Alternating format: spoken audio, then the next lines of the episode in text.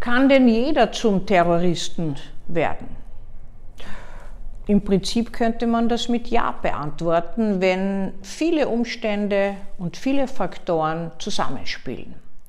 Was zeichnet den Terroristen überhaupt aus? Erstens sind sie ein Abbild, ein radikales Abbild einer Gesellschaft, einer Splittergruppe, die sich findet, zentralisiert und meist um eine Führungsfigur, die eine Idee verbreitet oder mehrere Führungsfiguren. Terroristische Vereinigungen sind aber manchmal auch verknüpft mit Kriminalität, mit organisierter Kriminalität und ziehen natürlich auch solche Menschen an, weil im Dienste dieser terroristischen Ideen ist ja alles erlaubt. Das sozusagen der Zweck heiligt ja hier die Mittel. Man kann ja töten im Dienste einer höheren Idee, alle Ungläubigen töten, wobei ungläubig auch ersetzt werden könnte. Jede Ideologie ist eigentlich eine narzisstische Himmelfahrt, könnte man sagen. Das heißt, es geht hier um absolute Werte und jeder, der diese absoluten Werte nicht vertritt, der ist ein Feind. Ein Ungläubiger mutiert zum, vom Menschen zum Objekt und ist damit entledigbar, tötbar, äh, entsorgbar. Die Schwierigkeit bei Terrorismus ist, dass er so wirksam, so unberechenbar ist und dass er ganz gezielt Gewalt verwendet, um gewisse Gruppierungen auszuschalten. Das kann sich je nach äh, Zeit, Kultur richten, nach können politische Splittergruppen sein, das können religiöse Splittergruppen sein, wobei man sagen muss, bei den religiösen Splittergruppen geht es meist gar nicht um die Religion, sondern es geht, geht darum, dass man einen Vorwand hat, etwas zu tun. Religion ist schon, wenn man sie missbräuchlich sieht, auch ein Stückchen weit oftmals verwendet worden, um andere Andersdenkende und Andersgläubige auszuschalten. Aber das Gleiche gibt es äh, auch der, für die Politik oder für Esoterik. Es ist ein extremes und radikalisiertes Denken. Warum zieht das zum Beispiel junge Leute an? Das zieht junge Leute an, weil sie plötzlich eine Aufgabe haben, weil sie plötzlich Versprechungen bekommen, die sie im normalen Alltag ihres Lebens nicht haben. Es sind Menschen, die geködert werden durch Heilsversprechungen und die plötzlich einen Sinn haben und selbst im Selbstwert aufgedankt werden. Wer ein Warum zum Leben weiß, erträgt fast jedes Wie. Habe ich schon so oft erzählt. Viktor Frankl nach Nietzsche hat das schöne Wort geprägt. Das heißt, ich kann sämtliche Umstände ertragen oder auch schaffen, wenn ich weiß, wofür.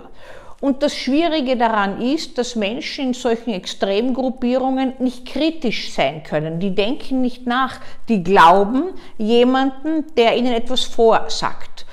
Man könnte sagen, so eine terroristische Gruppe ist eigentlich eine Sekte.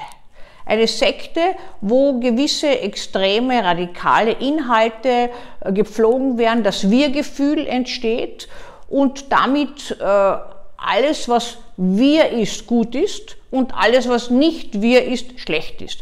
Das heißt, es geht eigentlich nur mehr um das große andere, was von dem Einzelnen äh, oder von der Gruppierung sich unterscheidet, was bekämpft werden muss. Und da kann der Einsatz des Lebens durchaus auch kalkuliert werden, weil er wird ja gewissermaßen belohnt. Man kommt dann ins Paradies oder man hat einen besonderen Märtyrertod oder man stellt sich vor, wie die weltweit die Zeitungen über einen schreiben, ein letzter großer Auftritt, bevor man abtritt.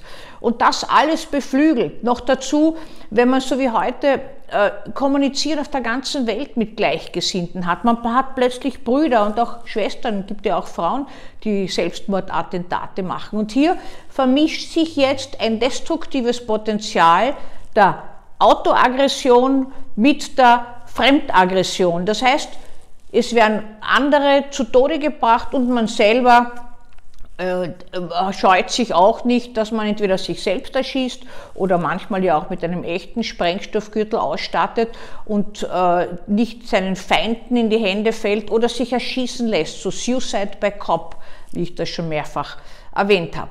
Das heißt, diese äh, Organisationen sind äh, schwierig äh, auszulöschen, weil sie auch so viel Gemeinsames im Heimlichen, im Konspirativen, im Abgeschotteten haben. Eigene Kanäle, eigene Kommunikationskanäle, das verstärkt das Wir-Gefühl. Und damit ist man einerseits ständig beschäftigt, andererseits hat man einen Sinn und einen Zweck, wofür man sich beschäftigt und man hat Heilsversprechungen. Ja, und das macht gerade junge Leute, die nicht so gut verwurzelt sind, die ihre eigenen Ideale nicht verwirklichen können, die ansprechbar sind, auf dieser Ebene so anfällig in die Fänge von jemandem zu kommen, der aus Destruktivität und manchmal aus absolutistischer Anschauung die Weltordnung umdrehen will, sich maßlos überschätzt und alle die mit ihm mitmachen, in dieses großartige Gefühl, wir werden das zerstören, um unser Reich ins Leben zu rufen, äh, hervorruft bei diesen Anhängern. Ja, und das ist immer wieder auf allen, äh, zu allen Zeiten und in allen Kulturen schon passiert, ähm, dass sich das mischt.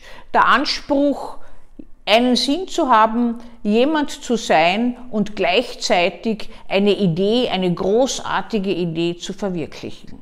Das Gefühl für leidende andere fehlt. Das Gefühl für sich selbst fehlt auch. Das heißt, es ist eigentlich zu wenig Gefühl da. Und wenn sämtliche jetzt sagen, oft im Nachhinein, naja, das hätte ich nie gedacht, dass der sowas macht, naja, wie hätten wir es denn sehen sollen, bitte? Sie wissen ja, sind ja schon gelehrige Zuschauer, dass diese Menschen ja nicht ein Kreuzerl auf der Stirn haben, dass man ihnen das sagen kann, ähm, bitte entferne das Kreuzerl und deradikalisiere dich, sondern das geht ganz langsam, ginge ganz langsam.